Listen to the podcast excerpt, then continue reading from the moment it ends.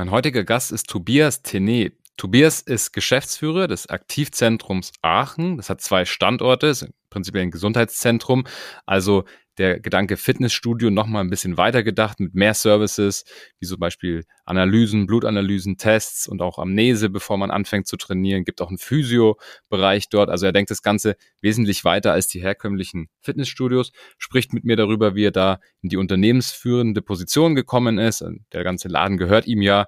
Wir kennen uns schon seit dem MBA, also sind ein bisschen bekannter, falls das vielleicht im Gespräch hier und da mal durchgeht. Am Ende verrät er mir natürlich noch seine persönlichen Tipps und Taktiken, die ich super spannend fand zum Thema Gründen und auch, ja, dass man da ja auch natürlich eine Finanzierung aufnehmen muss und wie man mit dem ganzen Thema vom Mindset her umgeht. Nebenbei ist er auch noch ein ziemlich, ziemlich guter Biohacker, also kennt sich natürlich mit Gesundheit, Sport, Schlaf etc. wahnsinnig gut aus. Geh mal ins Podcast, auf geht's. Behind the Sea, der Atreus Podcast. Ich bin Franz Kugelum, Direktor bei Atreus und im Behind the Sea Podcast blicken wir gemeinsam hinter die Sea-Level-Bühne. Tobias, herzlich willkommen im Podcast. Ja, danke für die Einladung, Franz. Sehr, sehr gerne. Ich freue mich auf unsere Unterhaltung heute. Wir haben nämlich etwas gemeinsam erstmal, das sage ich vielleicht gleich vorweg, weil es wichtig ist, dass wir uns ja schon ein bisschen länger kennen. Wir haben zusammen mhm. ein MBA gemacht, also kennen uns ein bisschen aus dem Studium, haben damals auch schon so ein bisschen gesprochen, was mal aus uns wird und wer hätte gedacht, aus uns sind, zwei Podcaster mit noch einem Nebenjob, sage ich einfach mal geworden. Also wir haben genau. beide im Podcast-Format. Ähm, gehen wir mal ein bisschen drauf ein, was du jetzt aktuell machst. Du bist ja der Geschäftsführer und Unternehmensinhaber vom Aktivzentrum. Magst du mal kurz erklären, was das Aktivzentrum ist? Ähm, genau, also ich habe damals Gesundheitsmanagement studiert und das war ein duales System im Bachelor auch schon. Und da ging es letztendlich darum, dass man in einem Gesundheitsstudio oder Fitnessstudio seine Ausbildung macht, parallel studiert. Und das Aktivzentrum in Aachen war damals, äh, wo ich auch als Minijob an der Theke angefangen habe. Das heißt, ich habe Shake gemixt und mhm. äh, da letztendlich Telefonate angenommen und sowas. Und dann bin ich halt in dieses duale Studium gerutscht und so auch in das Aktivzentrum gekommen. Also ich habe da als Nebenberuf sozusagen angefangen. Und das Aktivzentrum letztendlich ist ein gesundheitsorientiertes Fitnessstudio, so wie man das kennt. Also Ausrichtung halt eher auf die Zielgruppe 40 plus. Wir machen teilweise Reha-Sport noch an dem einen Standort, viel Prävention. Es gibt ganz klassisch Kurse, Fitnesskurse, Yoga, Pilates, Wirbelsäulengymnastik. Wir haben eine kleine Sauna in den beiden Standorten. Also es sind zwei Standorte, einmal in Aachen, einmal in Wegberg. Ja, und das ist so das, was wir täglich machen. Menschen helfen, zu mehr Gesundheit zu finden, vor allem natürlich orthopädisch, aber mittlerweile immer mehr auch im Bereich Stress und Schlafqualität, Ernährung. Okay, also sehr cool. Du hast gerade gesagt, du hast das als Taken-Mixer sozusagen angefangen. Jetzt schauen wir uns gleich noch an, wie du dann sozusagen dahin gekommen bist, dass du das ja letztendlich ja, gekauft oder erworben hast. Das ist ja mittlerweile deins. Und ihr habt zwei Standorte, die machen aber prinzipiell genau das Gleiche, nur an unterschiedlichen Orten, oder? Genau, es sind zwei unterschiedliche GmbHs. Das ist so aus der Geschichte der Gründung mhm. entstanden von den Vorgängern. Ähm, aber die tragen den gleichen Namen, die tragen das gleiche Logo, die haben dieselbe Philosophie. Die sind 65 Kilometer auseinander. Das heißt, es ist jetzt nicht so, als würde äh, eine Person mal da, mal da trainieren, obwohl das tendenziell okay. möglich ist. Aber äh, inhaltlich machen die schon das Gleiche, ja. Und deshalb war auch das Ziel, das so ein bisschen mehr zusammenzubringen, die beiden Standorte wieder und äh, da vielleicht auch einen oder anderen Skalierungseffekt zu nutzen, ja. Okay, cool. Ähm, für die vielleicht jetzt nicht so sehr im Fitness- und im Gesundheitsbereich tätig sind, nochmal vielleicht die Differenzierung. Also, wenn man sich jetzt mal das vergleicht mit so den normalen, sag ich mal, Discounter-Fitnessketten, so McFit, die kennt man da und, und Fitstar, da ist es halt so, das System ist, da gibt's Geräte, ne, man mietet sich quasi eigentlich einfach nur diese Geräte an. Es gibt zwar auch Mitarbeiter dort und man kriegt, glaube ich, auch mal so einen Trainingsplan am Anfang, aber ich glaube nicht, dass deren Fokus auf Betreuung und auf Individual und auf Gesundheit stark liegt, sondern wirklich erstmal das sind die Geräte, damit kannst du Fitness machen. Here you go. Das ist bei euch ja anders. Also bei euch ist ja so, ihr habt gesagt, Fokus ist ein bisschen mehr andere Gruppe und auch andere mhm. Betreuungsintensität, oder? Absolut. Also auch vom akademischen Grad her, wenn man das vergleicht bei einem, bei einem McFit oder FitX, da ähm, wird man ja so ein Stück weit alleine gelassen und kann sich da selbstbestimmt äh, ein Training zusammenstellen. Es gibt ja auch einen Fitnesstrainer B-Lizenz, den kann man relativ zügig an einem Wochenende machen, da hat man so eine Grundqualifikation, aber man kann das halt auch mhm. studieren. Man kann auch ähm, letztendlich Gesundheitsmanagement studieren, so wie ich das gemacht habe, in einem Bachelor, und einem Masterabschluss. Und das ist natürlich was anderes, ob ich eine Wochenendlizenz mache oder das Ganze in mhm. einer dreijährigen, dreieinhalbjährigen Ausbildung dann lerne. Und bei uns ist wirklich der Fokus auch auf hochprofessionelles Personal und dann natürlich auch betreuungsintensiv, dass wir Leuten nicht nur helfen, Muskeln aufzubauen, sondern bei Bandscheibenvorfall, bei Schulterproblematik und so weiter weiterzuhelfen. Wir arbeiten auch mit Physiotherapeuten hier im Haus. Ich sitze hier gerade in dem Physioraum, da ist die Physioliga, habe ich mich ein bisschen zurückgezogen. Mhm. Oder auch mit Chiropraktoren arbeiten wir da sehr eng zusammen, machen da halt auch so ein Stück weit medizinische Beratung, versuchen so das Bindeglied zu sein zwischen Fitness mhm. und vielleicht auch medizinischer Bereich. Mhm. Sehr cool. Vielleicht so mal ein Beispiel, dass man weiß, wo der, wo der Unterschied liegt. Wenn ich jetzt in so ein herkömmliches Fitnessstudio gehe, da komme ich dann hin, dann kann, kann ich einmal Probetraining machen, dann läuft einer mit mir quasi einmal im Kreis, dann habe ich jedes Gerät einmal gesehen und vielleicht auch mal getestet und kriege dann vielleicht so einen standardisierten Trainingsplan. Und das ist ja auch, wie gesagt, völlig fein für die Leute, die einfach nur trainieren wollen und halt quasi die Geräte benutzen. Wie ist es, wenn ich jetzt neu zu dir komme und bei dir anfangen möchte, meine Gesundheit zu verbessern? Wie ist da der Ablauf? Ja, wir haben natürlich ein Betreuungssystem, das ist recht intensiv. Also mal so sieben, acht Stunden wird man da erstmal eins zu eins betreut. Das heißt, man macht eine Anamnese, okay. man macht eine Körperzusammensetzungsanalyse. Da werden auch sowas wie Zellgesundheit gemessen, Beweglichkeitstests. Also all das, was wir so auch in unserem Studium gelernt haben, das wird dann umgesetzt und dann auch natürlich versucht zu optimieren. Und wie du sagst, natürlich ist das dann auch ganz individuell, das Training, was zusammengestellt wird welche Übung man vielleicht äh, machen darf. Es gibt auch Kontraindikationen. Wenn du jetzt eine Entzündung im Schultergelenk hast, dann machst du nicht Maximalkraft Bankdrücken oder Schulterdrücken. Äh, das stellt man dann vielleicht ein bisschen hinten an. Und da gucken mhm. wir natürlich eins zu eins ganz intensiv mit dem Wissen, was die Trainer und Trainerinnen dann haben, wie man der Person am bestmöglichen helfen kann. Cool, okay. Also gesamt Überblick und man kriegt natürlich auch mal so, eine, ja. so einen Ist-Stand. Das ist schon nicht schlecht, ne, dass man auch zurückgucken kann. So, was hat sich getan und an was muss ich überhaupt arbeiten mit meinem Trainingsplan. Sehr cool. Absolut, genau. Du denkst das ganze Ökosystem ja ein bisschen weiter. Ich habe schon gesagt, du hast einen Podcast und du hast auch einen YouTube-Kanal oder ihr als Aktivzentrum. Magst du da kurz ja. mal zwei Sätze zu sagen? Erstmal, was ihr da so habt und was ihr macht? Ja, wir, wir stellen halt fest, also rein Training alleine bringt es halt nicht, also bringt nicht den Erfolg, den man braucht. Die Leute sind immer gestresster, immer mehr psychische Belastung, immer weniger körperlich. Körperlich machen wir natürlich vor Ort, aber wir versuchen die Leute aufzuklären, wie kann ich denn meine Schlafqualität optimieren, wie hm. kann ich denn stressresilienter werden oder auch aktiv in die Erholung gehen. Und dann landen wir irgendwann bei solchen Themen wie Herzratenvariabilität. Wir landen bei Themen wie Nährstoffversorgung, vielleicht auch mal Blutanalysen. Also wir machen Blutanalysen mit den Leuten. Und darüber wollen ah, wir aufklären, suchen uns selbst Experten und machen dann Interviews, so wie du das jetzt hier machst. Und geben den Leuten auch so ein bisschen Gratiswissen, damit die erstmal verstehen, mhm. wie komplex das Thema ist. Und das halt mit McFit dreimal die Woche äh, Oberkörper trainieren, vielleicht der Gesundheit nicht immer gut getan ist und man auch äh, auf alle Säulen achten muss. Und das ist so ein bisschen der Grund, warum wir das machen. Wir wollen einfach aufklären und die Menschen motivieren, sich wirklich mehr mit der eigenen Gesundheit auseinanderzusetzen, weil die Zahlen gehen durch die Decke, vor allem auch was, was psychische Erkrankungen angeht, Burnout angeht. Und ich denke, dass auch dieser Podcast viel so diese, dieses Management-Ebene, ja, die arbeiten mhm. am Limit ne, und die brauchen diese aktive Erholung und das ist die Aufklärung, die wir da machen. Mhm.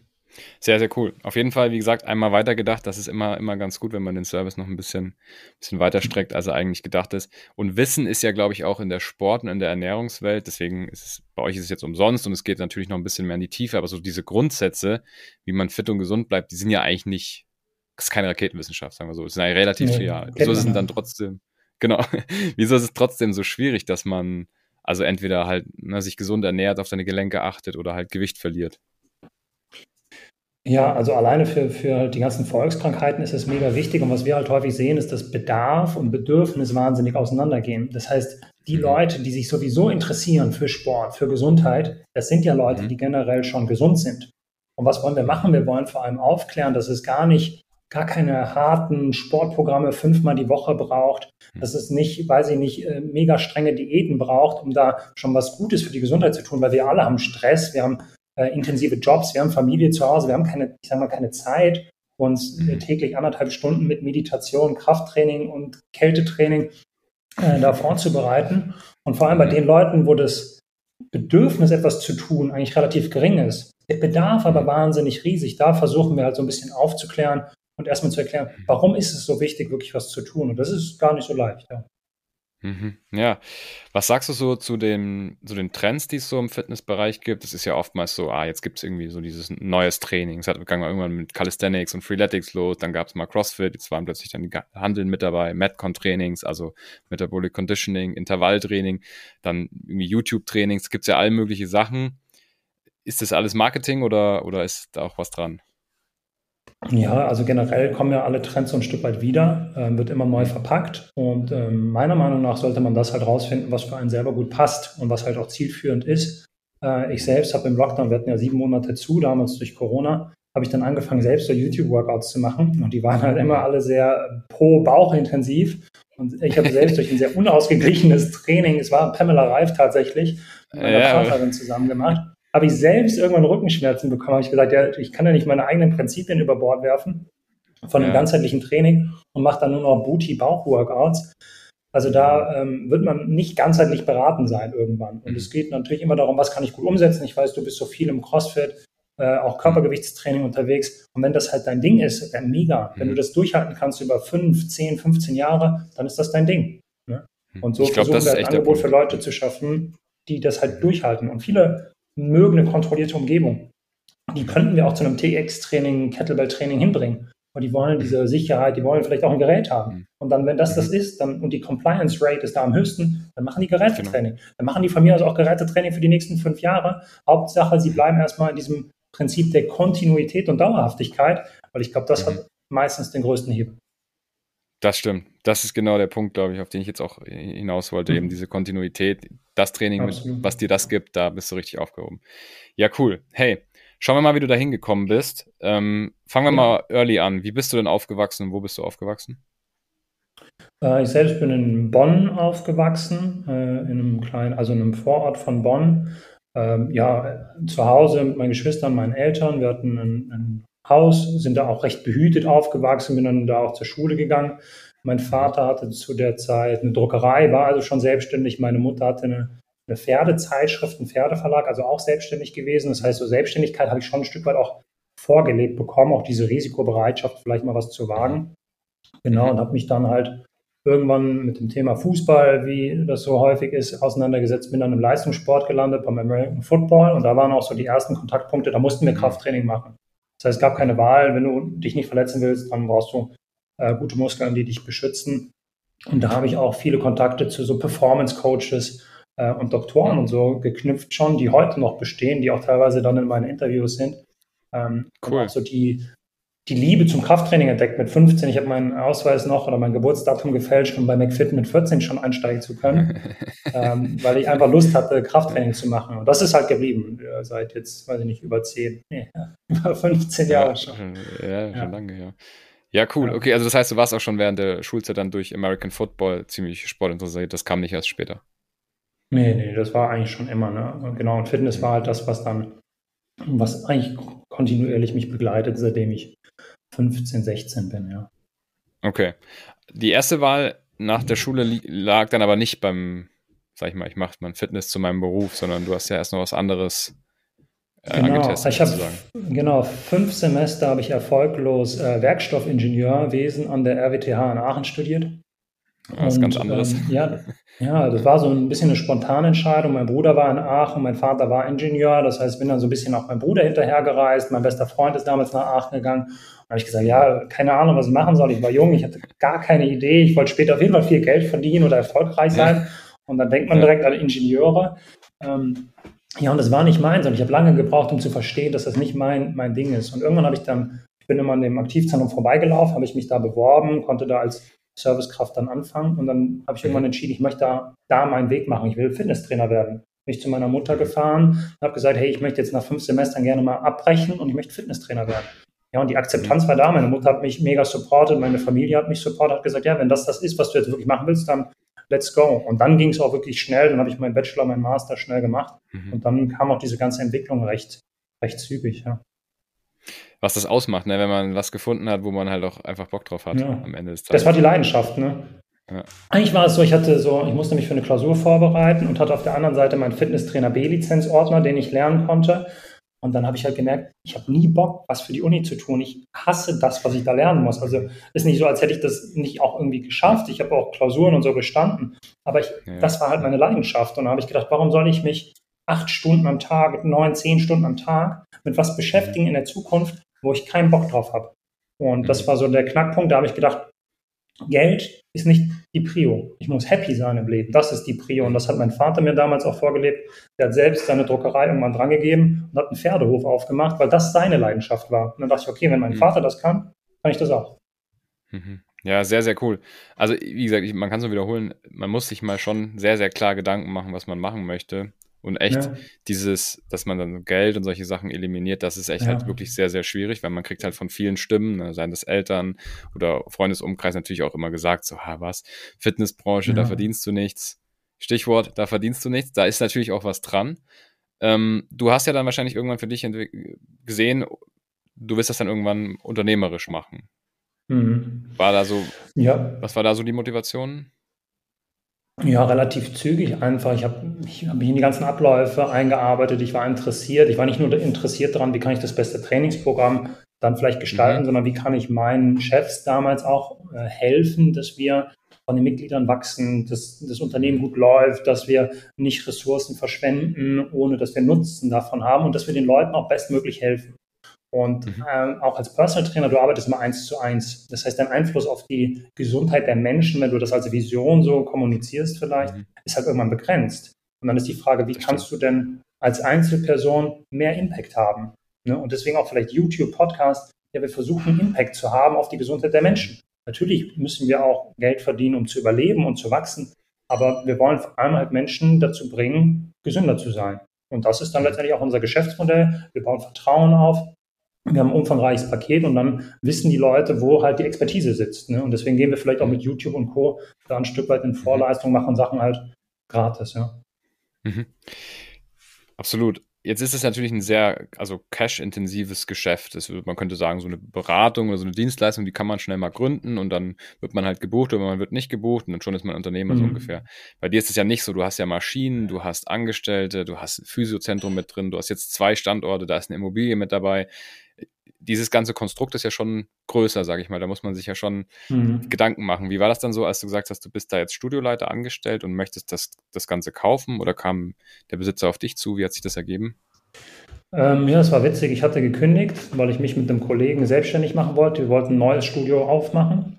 Ah, okay. Und dann ist da die Finanzierung geplatzt. Und ich hatte aber schon gekündigt und mein damaliger Chef hier am Standort in Weg, der hat gesagt, nein, ich möchte nicht, dass du gehst all die Kritikpunkte von wegen, du möchtest mehr Einfluss haben, du möchtest selber Chef sein und so, die nehme ich dir einfach weg, indem ich dir das Studio zum Kauf anbiete. Und dann sind wir okay. da wirklich in die Verhandlungen eingetreten, also eigentlich durch meine Kündigung erst in mhm. diese Verhandlungen zu dem ersten Standort. Ähm, ja, und das hat sich dann für mich so ergeben. Die Finanzierung von dem, von dem Neuprojekt war geplatzt. Und mhm. ich hatte aber die Möglichkeit, einen bestehenden Betrieb, meinen Ausbildungsbetrieb, mit dem ich auch sehr kongruent bin, mit der ganzen Vision, mit der Arbeitsweise, mit dem Team, zu übernehmen. Und das war dann die Chance, die ich dann ergriffen habe. Und du hast schon recht, das ist natürlich eine Wahnsinnssumme, äh, eine große Finanzierung auch gewesen. Und auch mit Corona werden wir vielleicht gleich nochmal kurz drüber reden. Eine Herausforderung, dann natürlich mit so hohen Schulden als so junger Mensch dann einzusteigen. Und das mhm. ist ein Risiko, weiß nicht, wenn ich vielleicht keine selbstständigen Eltern gehabt hätte, wäre ich vielleicht auch nicht mhm. bereit gewesen oder hätte auch nicht den Support gehabt, das überhaupt machen zu können. Ja. Mhm. Ja, interessant. Genau, also ich habe zwei, zwei Follow-up-Fragen. Erstmal, die Immobilie, die hast du auch mit übernommen, oder? In Wegler, genau, ist die Immobilie mit dabei, ja.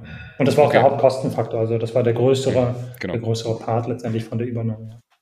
Genau, und das war aber auch bewusst. Du wolltest auch die Immobilie dazu haben oder hast du gesagt, nee, eigentlich reicht es mir auch nur den Laden? Ähm, es gab keine andere Wahl. Das hatte steuerliche okay. Gründe, weil ähm, sonst hätte viel, viel Steuerlast für die Vorgänger äh, da nochmal entstanden können. Und deswegen war es eigentlich nur so, wenn Über Übernahme, dann mit Immobilie. Mhm, got it. Okay.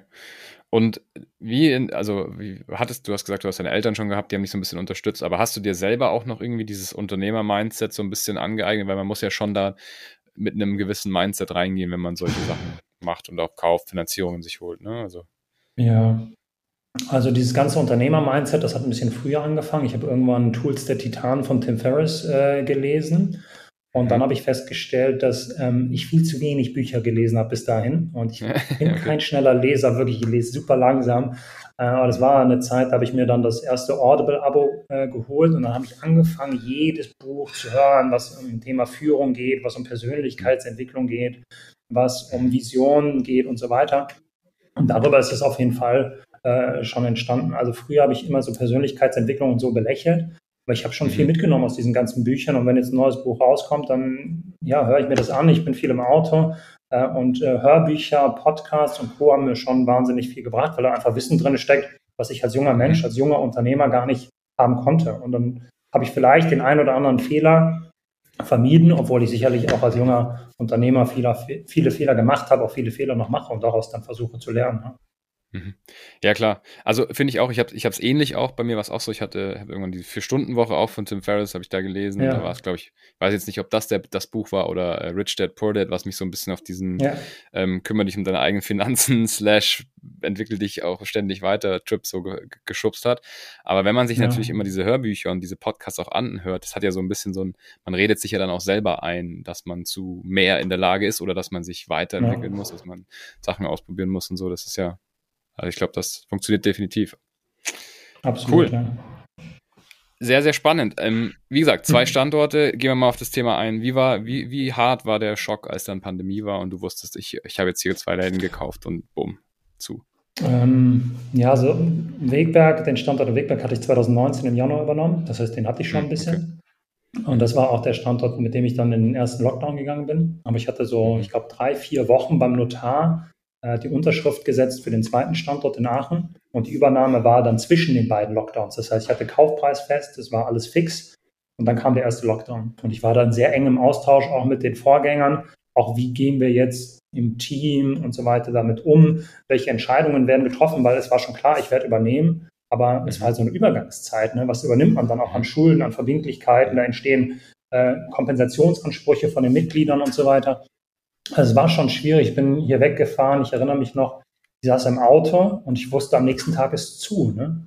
Das war ein ganz komisches Gefühl. Ich kriege jetzt noch Gänsehaut, wenn ich daran denke, weil man wusste ja vor allem nie, wie lange zu ist. Der erste Lockdown, der war noch relativ kurz. Das waren jetzt knapp acht Wochen.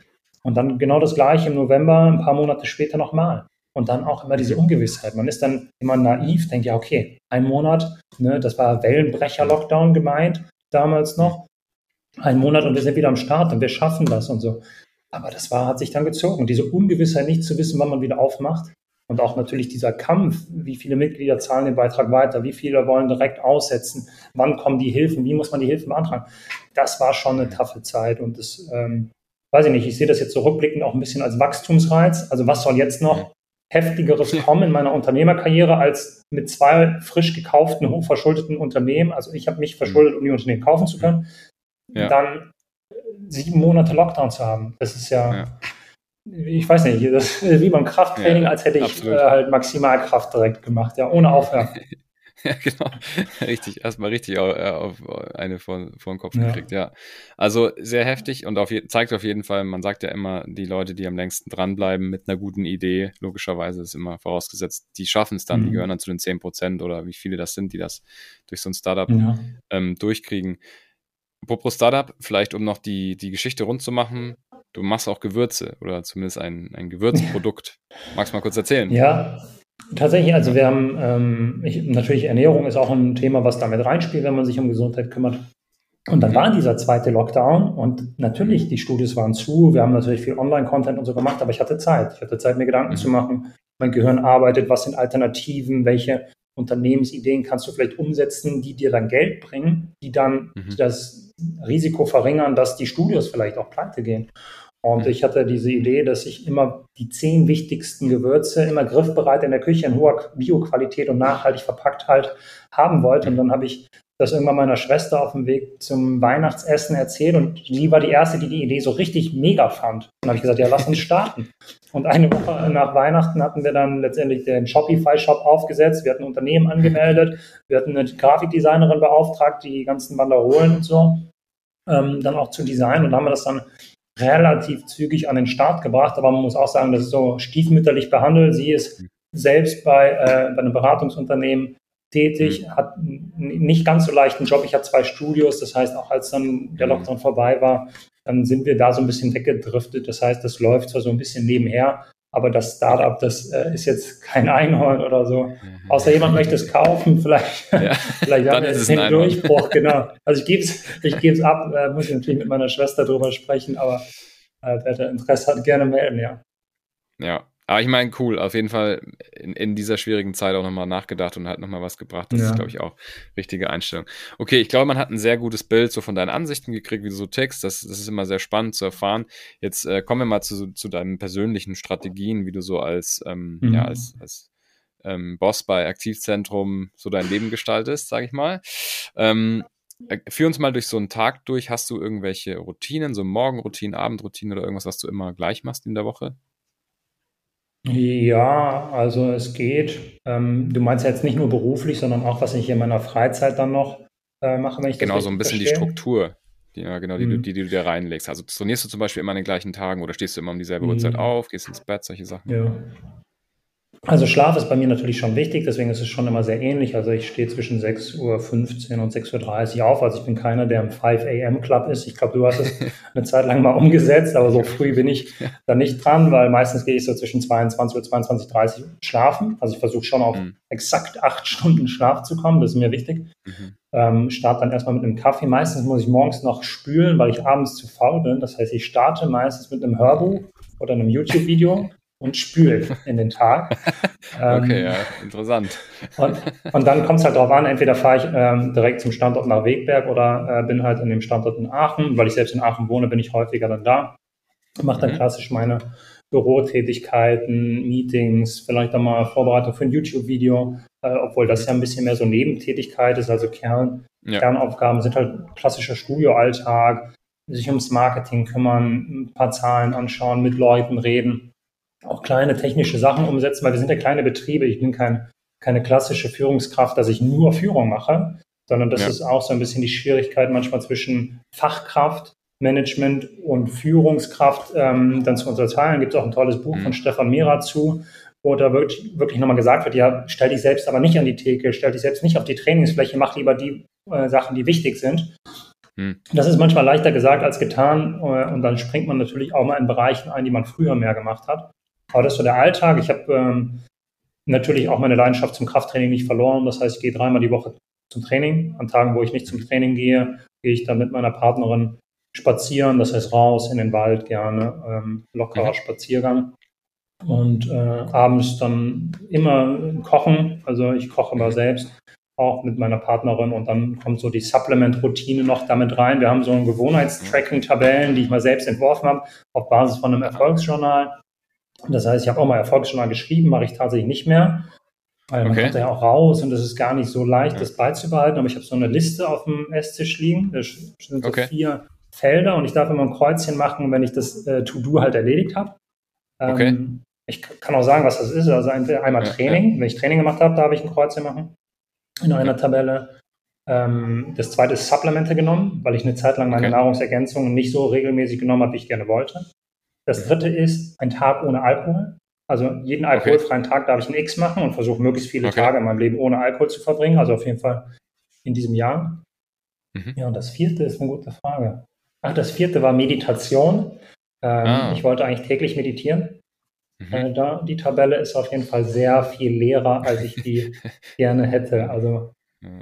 habe ich äh, okay. nicht so umgesetzt in letzter Zeit. Ah, cool. Also so ein Gewohnheitsjournal. Ganz cool. Interessante Sache. Genau. Ähm, wie, wie ist bei dir das Training? Du hast gesagt, dreimal die Woche. Man hätte jetzt auch vermuten können, so du bist irgendwie jeden Tag so eine Gymratte und gehst irgendwie jeden Tag trainieren. Machst du aber gar nicht. Nö, nee, ich glaube, das wäre mir auch zu viel. Das wäre mir dann auch zu stressig. Aber wenn du halt, weiß ich nicht, deine acht, neun oder zehn Stunden auf der Arbeit bist und wenn ich in Wegberg bin, dann fahre ich immer noch eine Stunde mhm. und du trainierst und kochst, dann ist ja der Tag vorbei. Und wenn es jeden Tag das Gleiche wäre, ich glaube, dann würde ich zu sehr an diesem Hamsterrad laufen. Äh, mhm. deswegen, also ich mache drei Trainings die Woche und damit fahre ich gut. Äh, ich möchte jetzt auch kein, keine Ahnung, ich möchte jetzt nicht mehr auf die Bühne gehen, ich möchte kein Bodybuilder werden. Sicherlich gab es ja. Phasen, da war ich sportlicher als jetzt.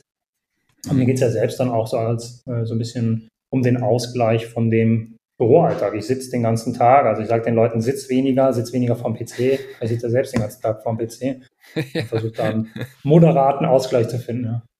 Okay, und so, so Ernährung, achtest du selber sehr auf die Ernährung oder nur so mittel? Ja, es geht also schon. Ähm, Intervallfasten, das habe ich jetzt gar nicht angesprochen, ist eigentlich so mein mhm. Daily äh, Business. Also ich frühstücke meistens erst um 13 Uhr äh, mhm. und die letzte Mahlzeit dann so Richtung 21 Uhr. Genau, also okay. das ist manchmal versuche ich auch länger zu fasten, das heißt so Richtung 24 Stunden fast.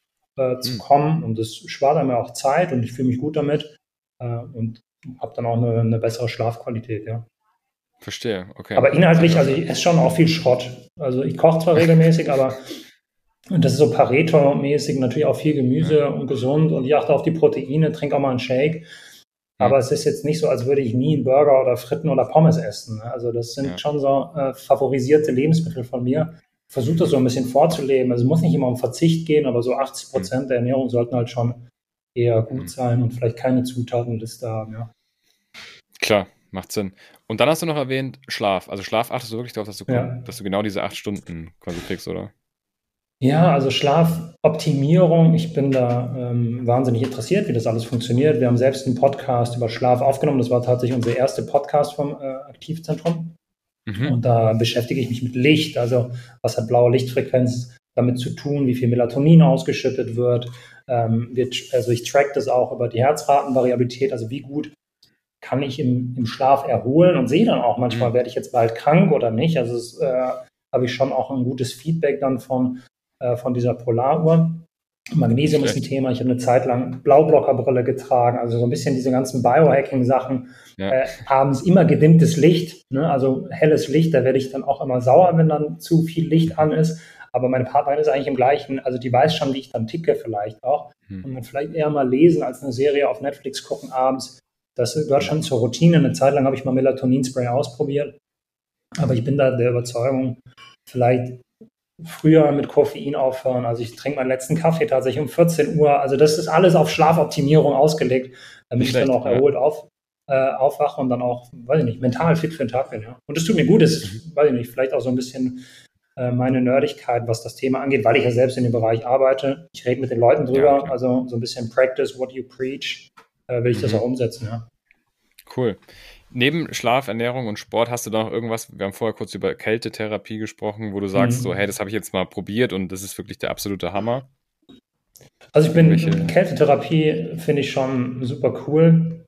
Ähm, mhm. ich habe eine Zeit lang wirklich, habe ich gesagt, ich habe warme Duschen aus meinem Leben exkludiert. Ich habe gar nicht mehr warm geduscht. Oh, krass, ähm, dann okay. ist man irgendwann krank und dann kommt diese Gewohnheit vielleicht raus. Und jetzt gerade dusche ich weniger, ähm, weniger kalt aber kalte Duschen bin ich immer noch überzeugt davon, dass es einfach energetisierend ist. Häufig dusche ich halt abends nach dem Krafttraining. Und wenn ich mir mhm. dann nur eine kalte Dusche gönne, dann habe ich das Gefühl, ich bin so energiegeladen und dann ist meine Schlafqualität wieder schlechter. Also kalt so, duschen mache ich dann eher, eher morgens, ja. Aber kann ich jedem empfehlen, das einmal auszuprobieren. Man muss ja auch nicht direkt die Hardcore-Variante zwei Minuten ja. kalte Dusche machen, sondern erstmal von den Extremitäten so ein bisschen kneipmäßig, ähm, mhm. vielleicht die Extremitäten, Beine dann kalt abduschen. Das tut schon gut. Okay, sehr gut. Ja. Und die, die, die äh, ähm, Ernährungsergänzungsmittel, was ist das dann so? Also was ist, an was mangelt es uns sozusagen so in der Regel? Ja, das ist natürlich mein, mein, mein Lieblingsthema, was wir auch immer wieder äh, aufgreifen.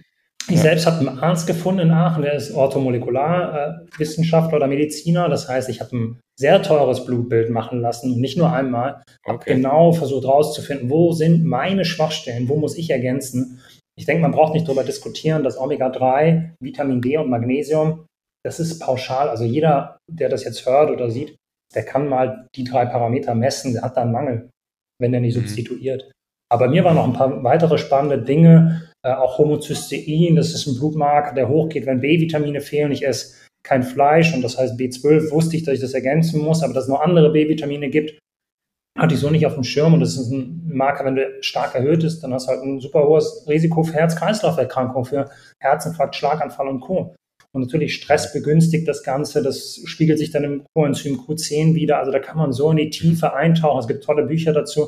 Morgen habe ich ein spannendes Interview mit einer Dame, die hat das Buch Nährstofftherapie geschrieben. Also jeder, der sich da mal reinfuchsen will, das Buch kann ich auf jeden Fall empfehlen. Da steht ganz genau drin, welchen Parameter soll ich wann messen und wie hoch muss der okay. sein und was muss ich tun, um auf Optimalwert zu kommen. Also es ist auch so ein Biohacking okay. über Blutbild letztendlich, ja. Mhm. Cool. Ähm, wieso mangelt es uns an dem jetzt heutzutage? Okay, Vitamin D, das ist Sonne, aber was haben wir mhm. jetzt noch so für Lebensweisen, dass es zu diesen Mangeln oder zu diesem Nährstoffmangel kommt?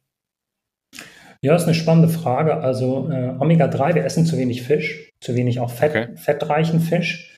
Ähm, okay. Und darüber kommt einfach dieser Omega-3-Mangel. Es gibt so ein bisschen den Irrglauben, man könnte das über Leinsamen, Leinöl und Co. Mhm. abdecken. Ich habe ein Video gemacht, äh, das heißt auch ganz provokativ, trotz Leinöl schlechte Werte, also schlechte Omega-3-Werte. Wir messen das in den Studios, wir haben so einen Bluttest für eine Fettsäureanalyse und jeden, den wir messen, der hat einen schlechten Wert. Genau wie bei Vitamin D. Also da nehmt einfach Fischöl, nehmt Algenöl in Kapselform, in Ölform aber das ist mhm. für, auch für mentale Gesundheit und, also wenn man auf Management-Ebene ist, dann ist das ja mhm. die, die Ressource, die man vielleicht hat, ne? also das Wertvollste, Klar. mit dem man arbeiten kann. Also sorgt dafür, dass das gescheit funktioniert.